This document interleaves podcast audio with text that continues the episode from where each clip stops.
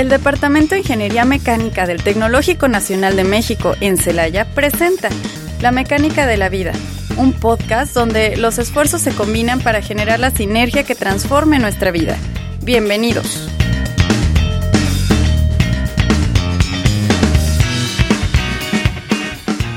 Hola, sean bienvenidos a una emisión más de La Mecánica de la Vida. En esta ocasión va a estar su locutor Juan Pablo y mi, al mi lado izquierdo, no pueden ver, pero mi compañero Pepe. ¿Cómo te encuentras, Pepe?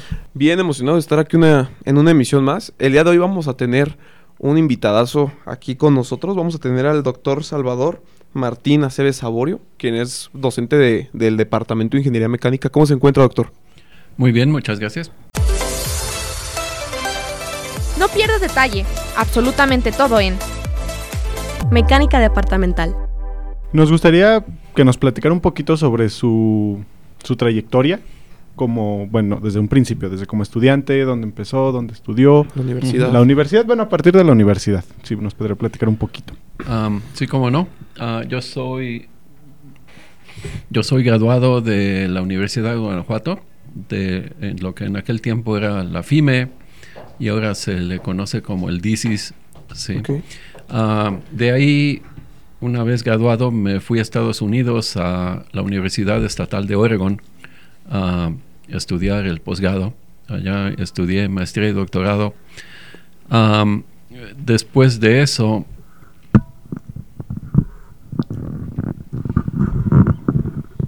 Les comento. no, sí, sí. después de eso fui profesor de la Universidad de Guanajuato por casi dos años. Ah, fui a Japón a, un- a una estancia postdoctoral en Nagoya y de ahí em, me fui a trabajar al Laboratorio Nacional Lawrence Livermore de, de Livermore, California. Y ahí trabajé casi 30 años hasta que me vine para acá a trabajar en febrero del 2020. O sea que apenas completé mis tres años aquí en, Ah, es poco, sí. en sí, el sí. tecnológico. Es poco tiempo entonces lo que tiene aquí apenas en el tecnológico. Sí. ¿Y soy, qué, soy- qué- soy de nuevo ingreso. Es de nuevo ingreso, es de mi generación, de hecho. Más ¿Y qué tal ha sido su experiencia aquí? Ah, bien, bien. Este, pienso que fue un cambio positivo para mí, sí. Me gusta dar clase, me, me entretiene, se me hace una, ah, un buen uso de mi tiempo. Espero que los que, que- que sea útil, ¿verdad? Que, que sí, sí pueda servirle a los alumnos que llevan clase conmigo. Am, pero al menos puedo decir que, que, que a mí me gusta lo que hago. Y cuando, bueno, eh, sale de la carrera, ahí qué es lo que hace? ¿Empieza a estudiar luego, luego la maestría o te empezó un poco en la industria o qué pasó más o menos en ese lapso? Eh, No, empecé casi que inmediatamente. O sea, me, me- de la fecha en que terminé la licenciatura, cuando empezó la maestría, pasó más o menos un mes. Sí. ¿Un mes? ¿Y cómo tomó la decisión de irlo a estudiar fuera del país? Porque fue la que estudió en Oregon, si no me equivoco, ¿verdad? Ajá. Sí, bueno, se me presentó la oportunidad. en aquel tiempo, a la Universidad de Guanajuato había contacto con el, el profesor Welty, era, no sé si hayan oído ese nombre. Sí. El profesor Welty, en aquel tiempo, parece que fue ayer, en los años 80, era am, famoso como experto en transferencia de calor porque escribió un libro de transferencia de calor que era muy usado en aquel tiempo. Eh, y, y entonces, en- por, ese, por esos días, él eh, tenía conocidos en, en Guanajuato, entonces fue a visitar la Universidad de Guanajuato y en aquel momento, a través del que era director de, de la Escuela de Ingeniería, fue que eh, se comunicó conmigo y dijo que había oportunidades de, de ir donde podían aceptarme como estudiante y aparte am, darme algún tipo de ayudantía para poder mantenerme por ahí. Solventar los, como tal los estudios, ¿no? Sí, sí. Y este, ¿cómo se dio cuenta realmente que usted quería ser, pues, investigador, dedicarse un poquito más al área de, de la investigación, estar en un laboratorio? ¿Por qué no optó por irse más a la industria, sino que dijo, pues me voy a especializar un poquito más? Sí, pues yo como que, como que desde tiempo atrás tenía esa motivación, como que, como que a mí siempre me atrajo eso, entonces, este, yo cuando se presentó la oportunidad, pues yo dije, ni qué pensarlo, ¿verdad? me voy. Claro. Sí. ¿Y hay algo que en el camino de su juventud, ya sea antes de la universidad o durante la universidad, le haya cambiado y tomado el rango, que, el área que, que decidió estudiar y especializarse? ¿O Creo que no, creo que, o sea, yo desde, desde niño más o menos tenía ah, el gusto por aprender y estudiar, ¿no? Entonces, como que lo natural era eso, ¿no? Como que lo natural era, era estudiar el posgrado. Y entonces usted fue de, se me presenta la oportunidad, la tomo. Claro. O sea, ya, ya Claro. veré allá qué es lo que voy a estudiar o desde aquí ya sabía que eso era lo que quería. Bueno, sí sabía que era ingeniería mecánica, ¿no? Sí, claro. Este, y, y también lo que eh, en, en aquel tiempo estaba la, digamos, la parte más relevante en aquel momento de la ingeniería mecánica era la investigación en energía. Sí, porque en aquel tiempo había habido la, la crisis del petróleo y, y todo aquel, este, el, el embargo petrolero y la guerra del Golfo Pérsico y todo eso. Y entonces el, el, el área más relevante era de ingeniería en energía y pues a eso fue a lo que me dediqué. ¿Y siempre a lo largo de su carrera le gustó toda esta rama, pues, térmica, de energía, todo eso? ¿O fue que usted, pues, realmente al salir de la carrera no tenía bien en claro a qué área se quería especializar? ¿O desde siempre dijo, me gusta la energía y me voy a dedicar a, en ese ámbito? Eh, sí, más o menos se me hacía, se me hacía un área interesante, sí. Este, se de quizá, de- pues como digo, no era era el área en aquel tiempo más relevante, sí. Claro. Después hubo cambios donde después de algunos años todo eso de la ingeniería en energía de repente ya no se hizo, ya bajó el precio del petróleo, se acabó la crisis y entonces ya eh, había menos interés en esta área del- de la ingeniería. Pero pues una vez que empieza uno en un área, eh, sí, o sea... Como que ya le agarra cariñito, ya. Exactamente, ya, ya adquiere uno una, un cierto conocimiento y, y, y entonces pues ya me quedé ahí trabajando siempre. Además, pues es, es a fin de cuentas, de- nunca perdió relevancia, ¿no? Claro. Quizá hay menos interés, hay menos presupuesto para investigación, pero el área de la energía pues va a seguir siendo relevante. Siempre va a ser de las más importantes, es la energía. Claro.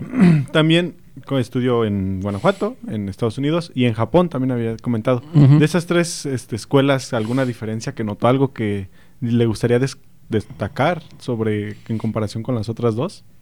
Eh, en- de Japón te puedo decir poco porque en Japón ah, nunca llevé clase, ¿no? Era, era yo investigador. Entonces, Oh, eh, este, no, eh, nunca tuve un, nunca cursé una materia ni nada. Simplemente estaba yo en mi oficina o en el laboratorio trabajando, ¿sí? Ah, de Estados Unidos, en Estados Unidos, el, pienso yo que el punto de vista es un poquito distinto en que eh, la, la- las clases eh, son eh, como que te dan mucha más libertad de, de hacer tus cosas y de prepararte a tu modo, ¿no?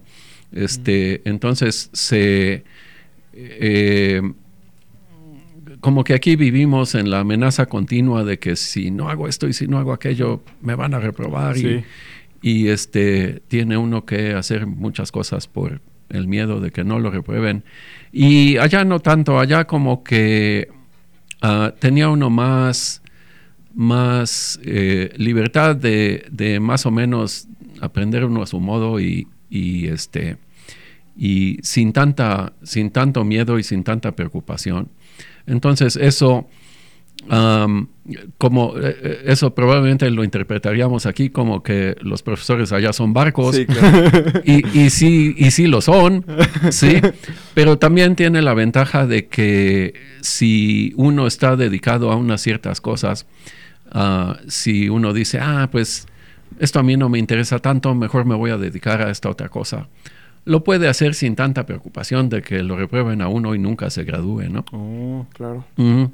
¿Y usted en sí qué fue, o si hubiera estado usted en la universidad, hubiera preferido más esa libertad? ¿O cree, que, cree usted que hubiera sido o no hubiera sido tan bueno en lo que hace con esa libertad que tuvo? O sea, si lo pasamos a, a la licenciatura, ¿cree que es recomendable que se lleve ese sistema o no? Este, yo pienso que, que yo creo que para mí me hubiera servido, mm, hubiera aprendido más estando allá porque, porque am, había en, dentro de la Universidad de Guanajuato, no por criticar, pero eh, digamos, o sea, ahí era, es una escuela de buen nivel, pero había sus deficiencias en aquel tiempo, ¿sí? Esto claro que fue hace muchísimos años, había improvisación de profesores, había eh, gente que metían a dar clase porque no había nadie más, oh. ¿sí? Ah, como digo, esto fue hace Sí. 40 años, ahorita sin Claro. duda que las cosas han mejorado muchísimo. Pero, y, y en Estados Unidos no, ¿no? En Estados Unidos, pues en cada tema, en cada clase que uno cursaba, pues había expertos en el tema, ¿no? Que sí daban clases de muchísimo más nivel. Y entonces ya nada más le queda a uno qué tanta motivación tiene uno de aprender, ¿no? Y a fin de cuentas, pues es ah, como que se lo dejan a uno mucho más que aquí de, Sí. de uno decir, sí, qué tantas ganas tengo de ponerme a estudiar. Y, y- y el problema con eso, eh, o la ventaja, como lo quieres ver, es que mucha gente se cuela que probablemente uno diría no merecía haber pasado. ¿verdad? Y sin embargo pasa. Está pasando.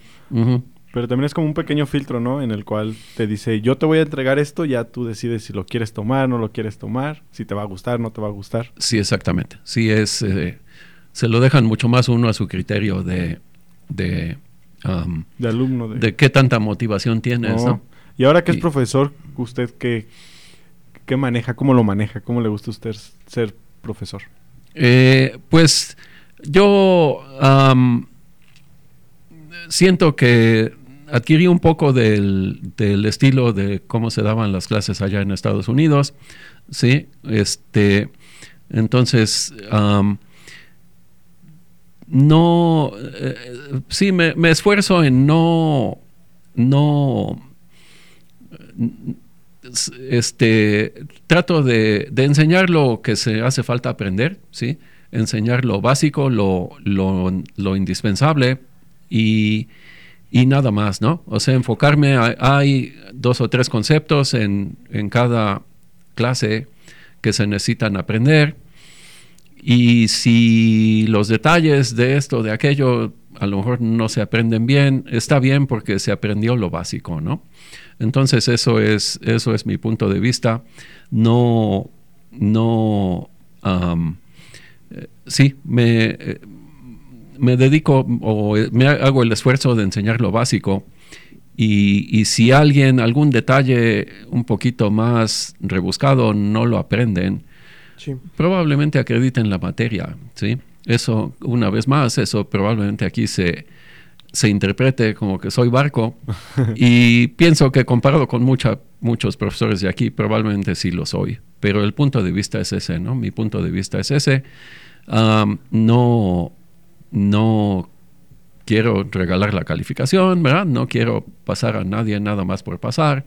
Pienso que, pero también pienso que pues hay cosas indispensables que se tienen que saber y me esfuerzo en enseñar eso y la gente que demuestra que sabe eso probablemente acredite la Sí, materia. me lo imagino como que la persona que entendió lo que necesita entender para ser ingeniero mecánico está bien. No necesita ser experto en transferencia de calor, por ejemplo, que es una de las materias que da. Pero Ajá. si una persona le gustó, va a seguir investigando y le vas a preguntar sin Claro. necesidad de presionarlo a estudialo, estudialo, estudialo, aprende. Claro. Ujú.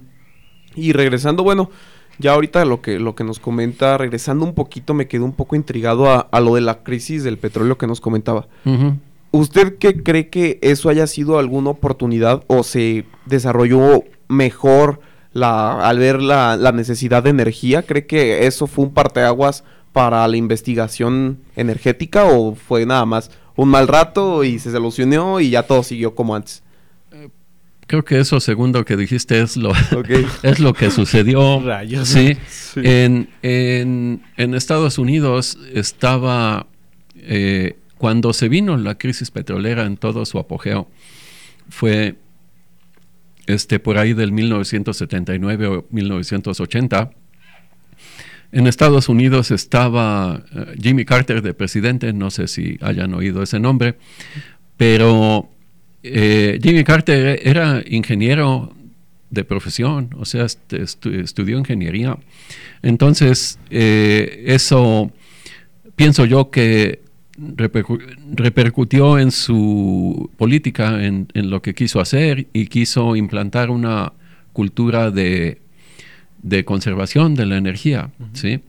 Y, y, eh, se fomentó muchísimo la investigación en energía en esos tiempos.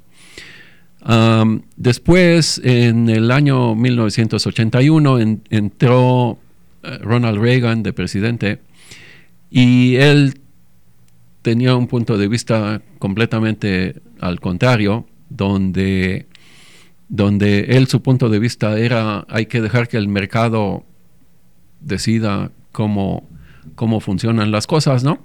O sea, no hace falta ahorrar energía y no hace falta invertir en investigación en energía. Mejor este, ver, eh, eh, más bien eh, buscar nuevos campos petroleros, sacar más petróleo, producir petróleo de modo que con eso baje, la, eh, baje el precio, ¿no? O sea, sí, en vez de reducir la demanda de petróleo como Carter lo hizo, aumentar la oferta de petróleo. Y eso tomó varios años, pero a fin de cuentas funcionó, ¿sí? A fin de cuentas la oferta de petróleo sí aumentó y entonces el precio bajó. Entonces, eh, en ese momento en que el precio, el precio del petróleo bajó, la- el interés general del- de las fuentes de financiamiento por la investigación en energía pues se redujo, ¿sí? Ya de repente no era el área no era el área de más interés para todos, era simplemente ah, otra área de la ingeniería mecánica, ¿no? Luego, en aquel tiempo, ah, Japón se convirtió en toda una potencia mundial. Y Japón era una potencia mundial más que nada en el área de manufactura. Sí, era eh, este se vino todo aquello de la manufactura ágil y eso eh, los japoneses eran los pioneros de esa tecnología. Entonces, de repente la manufactura se hizo el área de más interés dentro de la ingeniería mecánica. Y bueno, pues los que nos quedamos en el área de energía sufrimos por falta de presupuesto en aquel tiempo, ¿no? Este, y porque el, el dinero que había para investigación se invirtió en otras áreas. Pero bueno, así es esto de la investigación, ¿no? Los, hay ciclos y los temas vienen y van, ¿no? De repente un tema se pone de moda y, y luego otro y así seguimos. O sea que la investigación también está, este, ¿cómo se llama? Regida también por la necesidad o populares, popularización que hay en el momento. Sí, claro. O sea, o, o bueno, no popularidad así como decir la popularidad de algún cantante, pues no es así, ¿no? Es más bien las La tendencia. necesidades del momento, ¿no? Entonces, si de repente, por ejemplo, a mediados de los años 80, donde se empezó a producir mucho más petróleo, pues de repente investigar maneras de ahorrar petróleo, pues ya no tienen mucho sentido, ¿no? Claro. Porque hay mucho. Entonces, más bien, ¿cómo consumimos? ¿En qué lo podemos usar el que hay, no? Porque hay demasiado, ¿sí? Y luego eso, de repente, la investigación en energía ya en, digamos, en los últimos 10 años, volvió a tomar más relevancia, ahora no tanto por escasez de petróleo, sino más bien por el cambio climático, cambio ¿no? climático. Entonces ahora esto, eh, casi todo lo que tiene que ver con la investigación en energía tiene que ver a fin de cuentas con mitigar el cambio climático. Por, por la tendencia, ¿no? Que se comenta que pues ahorita se está la necesidad de justamente cuidar el planeta y por eso la, las investigaciones de energía pues han ido hacia esa parte de cuidar el planeta. Sí, exactamente. O sea, esa parte, obviamente se sabe desde hace mucho tiempo que el cambio climático es un problema que enfrentamos y un problema serio, pero después de muchísimos años, a fin de cuentas, se reconoció su importancia. Claro. Y afortunadamente ya se está invirtiendo más dinero en eso. Y ahí depende obviamente mucho del país, ¿no? Que hay veces que algunos países no están invirtiendo la cantidad suficiente y hay otros que sí. Pero doctor, lo voy a tener que cortar un poquitito porque nos vamos a ir un pequeño comercial, un corte comercial de un mensaje radiotecnológico que tiene para todos ustedes. No se nos vayan, volvemos en unos minutitos. En un momento regresamos a La mecánica de la vida. Ya estamos de regreso en La mecánica de la vida. Y ya estamos de regreso, ahora sí. Entonces, doctor, nos quedamos más o menos en las tendencias del cambio climático. Ahorita, ¿usted ha tenido ya algunos proyectos relacionados a la energía limpia, a la energía renovable? ¿En qué ha trabajado usted que dice, ah, ok, sí va o puede llegar a marcar una pauta de toda esta parte o todo este cambio que está habiendo con la energía? Sí, bueno, por casi 30 años eh, he investigado la tecnología del hidrógeno y, la principal motivación, o casi la única motivación para usar el hidrógeno es el cambio climático. ¿sí? O sea, es quizá no imposible, pero sí difícil justificar, gastar un peso en tecnologías del hidrógeno si no fuera porque eh, tienen la virtud de posiblemente, si se hacen bien, mitigar el cambio climático. Y esta parte del hidrógeno nos puede contar un poquito más, o sea, ¿a qué realmente sustituye? ¿Al petróleo o en sí es una fuente de energía para qué se utilizaría? sí, principalmente el hidrógeno proporciona una manera de almacenar grandes cantidades de energía limpia, ¿sí? Que, que se puede, el, hidrógeno, a diferencia del petróleo, el hidrógeno es un combustible sintético, no, no se puede escarbar en el piso y sacar hidrógeno, ¿sí? No hay pozos de, así como hay pozos de gas natural, no hay pozos de hidrógeno, ¿sí? Hay que producirlo a partir de otras fuentes de energía y dependiendo cómo se haga, si por ejemplo se genera a partir de energía solar o eólica, entonces podemos producir hidrógeno limpio, ¿sí? hidrógeno que, que al producirlo no contaminó nada y luego al utilizarlo tampoco contamina nada. ¿sí?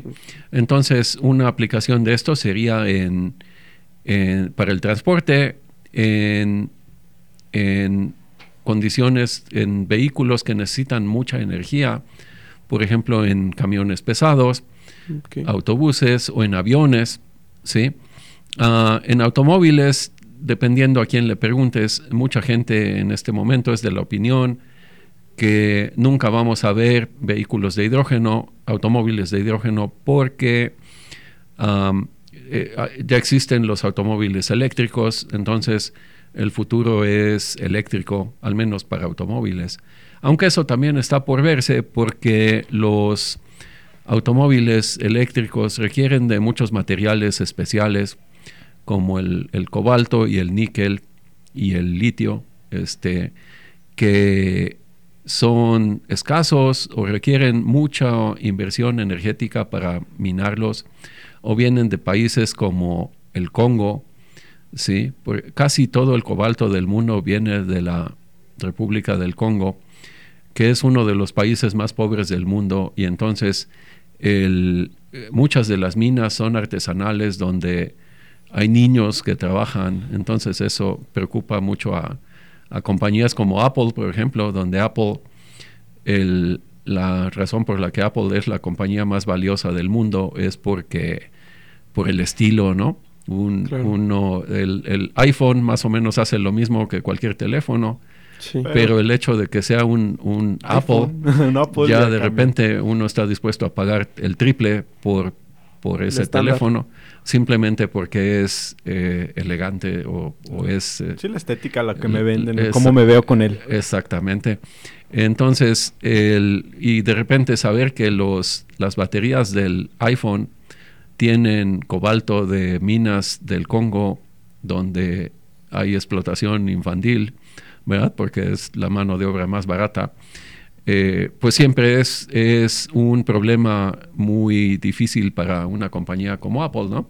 Entonces, esos problemas existen y yo por mí espero que se resuelvan, porque a fin de cuentas, si, si los coches eléctricos, digamos, sí ayudan a mitigar el cambio climático, entonces, para alguien como yo que piensa que este es un problema serio que enfrentamos, si los coches eléctricos resuelven el problema, qué bueno, ¿no? Yo, este, sí, yo no, no es así como que, ah, no, yo quiero que que no funcionen para que todo sea de hidrógeno. No, pues si funcionan, bienvenido, ¿verdad? Qué bueno. Ahí tenemos, enfrentamos problemas muy serios y si la solución es eléctrica, qué bueno Todos que somos la misma especie y si la solución Exactamente, es la sí. ¿Y qué tan caro es el hidrógeno? En un coche, ¿sí se podría mantener realmente de la bolsa de una persona que gana pues un salario regular, un coche que se alimente de hidrógeno? O sea, ¿qué tan caro cuesta tanto producirlo y pues a qué tan caro se vende. Sí. el, el, costo se ha reducido muchísimo, ¿sí? En los últimos años.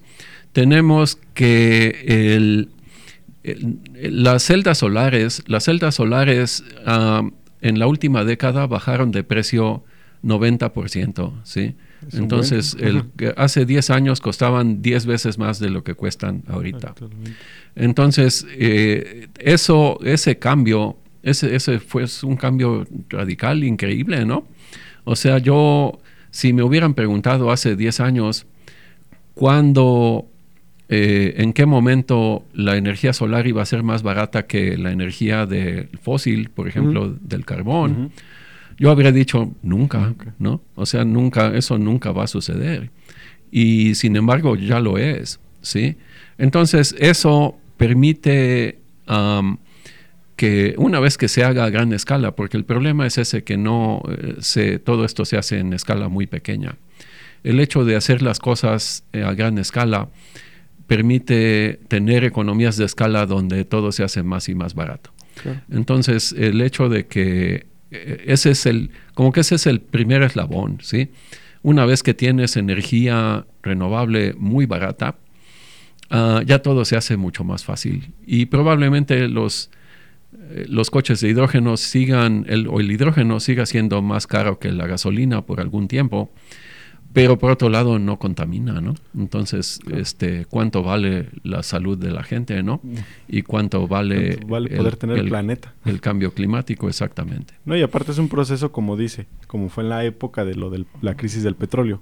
Se, se enfocó en hay que producir más petróleo, hacer que se genere más petróleo igual con el hidrógeno. Va a llegar una época donde a lo mejor la sociedad de personas que investigan o que son ingenieros, van a llegar a un punto donde ahora hay que concentrarnos en crear más hidrógeno, en producir más hidrógeno que sea más barato y se va a masificar y entonces ahora sí se van a reducir los costos y ya va a ser como la opción más viable.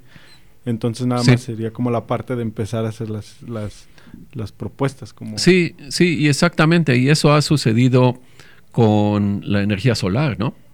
o sea, como ya es la forma más barata de energía, por ejemplo, en Estados Unidos, muchísimas de las minas de carbón han cerrado. ¿sí? La cantidad de energía producida a partir del carbón se ha reducido más o menos a la mitad en los últimos 10 años. Y eso va a continuar porque no pueden competir contra la energía solar. ¿sí? Claro, que, claro que existe el muy ligero problema de que en la noche no hay energía solar, ¿verdad? Entonces, ¿qué vas a hacer en la noche? Eh, este, para si en la noche quiero prender la luz y, no se está generando energía solar porque no hay sol, de dónde va a salir la energía, ¿no? Pero eso, ese problema también ha motivado muchísima investigación y creatividad, ¿no? De Sí, maneras de resolver ese No se problema. llega a la problemática sin antes no haber dado una solución. Es lo que crea el nuevo Sí. problema, tal vez.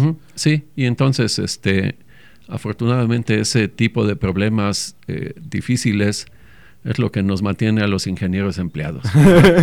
Entonces, la solución de los problemas. Ajá. Y llegando un poquito más, amintándolo, enfocándolo un poquito más al tecnológico eh, y a Celaya como tal. ¿Usted cómo ve esa situación del hidrógeno aquí? Este, tanto en el tecnológico, que es, el que está pues sacando muchos ingenieros para que se vayan a trabajar, como las industrias que están tanto en Celaya. ¿Cree que realmente están preparados eh, los estudiantes de aquí para afrontar esos nuevos retos que se aproximan? Sí, claro, sin duda que tienen el, la- las habilidades para hacerlo, ¿sí? Yo pienso que aquí tenemos el gran, el gran, la gran ventaja de que aquí tenemos un, la, la energía solar aquí es muy, muy abundante, ¿no? O sea, aquí en casi todo México, pero en esta área, incluyendo esta área, pues hay, o sea, hay ah, casi que siempre está soleado, ¿no?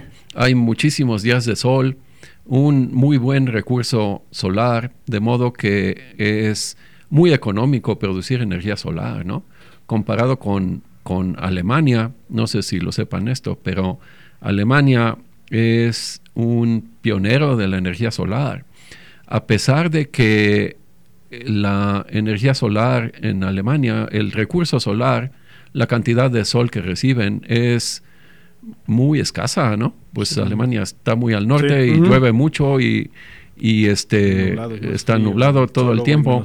Y sí, pero hay que agradecerles a los alemanes que invirtieron dinero en eso, porque eso fue lo que propició la caída de precios, ¿no?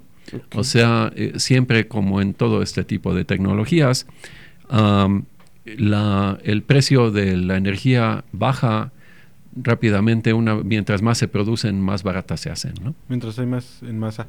Comentaba que estamos preparados como, como ingenieros para poder pues, salir y afrontar estos problemas.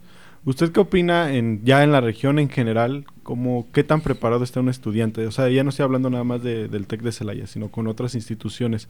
¿Usted cree que, que el país en general, los estudiantes que estamos saliendo, estamos preparados para todo esto? O sea, ¿cree que podamos ser nosotros también alumnos o en un futuro ingenieros que puedan ayudar a este cambio, a esta revolución del hidrógeno? Sí, pues así tiene que ser, ¿no? O sea, son la nueva generación, es- les queda en sus hombros este No, pero nos resolver. conoce, díganos la verdad, porque ¿Cómo- luego me voy a resolver? ilusionar y Este- resulta que no. Sí, les queda a ustedes eh, resolver el problema. eh, Es eh, porque también este problema no lo causaron ustedes, ¿verdad?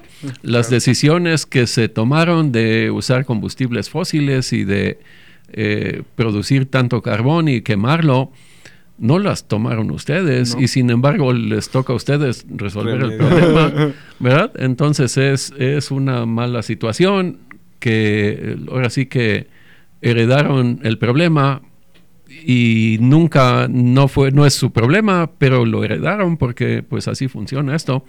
Entonces más vale que más vale que puedan salir adelante, ¿verdad? Ujú. Que pongan Ya no de que atención. podamos o no, por favor, tienen que hacerlo. Sí, sí, sí, sí, es Realmente. cierto. Y Ujú. ya, pues para finalizar, doctor, ya, ya nos vamos, ya se nos está acabando el tiempo, pero ¿usted qué consejo le podría dar a estas nuevas generaciones que, como usted dice, le toca resolver el problema? ¿Qué un consejo que les pueda dar, investigar por su cuenta, ponerle atención a su profesor? ¿Qué les a podría lo mejor dar? a un agárrate tú el libro y tú estudia, no sé cuál es el mejor consejo. Sí, claro. O sea, eh, el consejo es que le echen ganas, ¿verdad? Hay esto de la ingeniería, yo pienso que somos afortunados de que hay eh, mucho campo de acción, ¿sí? muchas oportunidades de desarrollo profesional y eh, todos estos problemas tan difíciles de resolver y tan peligrosos Sí. también son oportunidades, ¿no? Entonces existen muchísimas oportunidades y pues está en nosotros aprovecharlas, ¿no? Y la manera de aprovecharlas es estudiando y, y, y, este y desarrollándose uno profesionalmente. Con esto, pues. Pues con esto nos despedimos de usted, profe. Ya no le quitamos más su tiempo. Es una persona muy importante. Usted sí tiene cosas que hacer, no como uno que, que nomás va a llegar a hacer tarea, ¿verdad? le agradecemos mucho. le agradecemos mucho que se haya tomado el tiempo de venir. Y de, acompañarnos esta, en esta emisión. Y pues nosotros también nos tenemos que ir. Pero no se olvide sintonizarnos dentro de hoy en ocho en una emisión más de su programa favorito, La Mecánica, de, la vida. Muchas gracias por estar con nosotros. Gracias, doctor. Y pues nos vemos para la próxima. Gracias. Gracias a ustedes.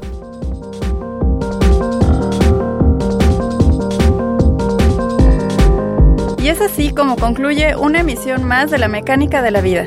Esperamos contar con ustedes para la próxima. Y recuerden dejar sus comentarios y sugerencias en nuestra página de Facebook, Departamento de Ingeniería Mecánica ITC. ¡Hasta luego!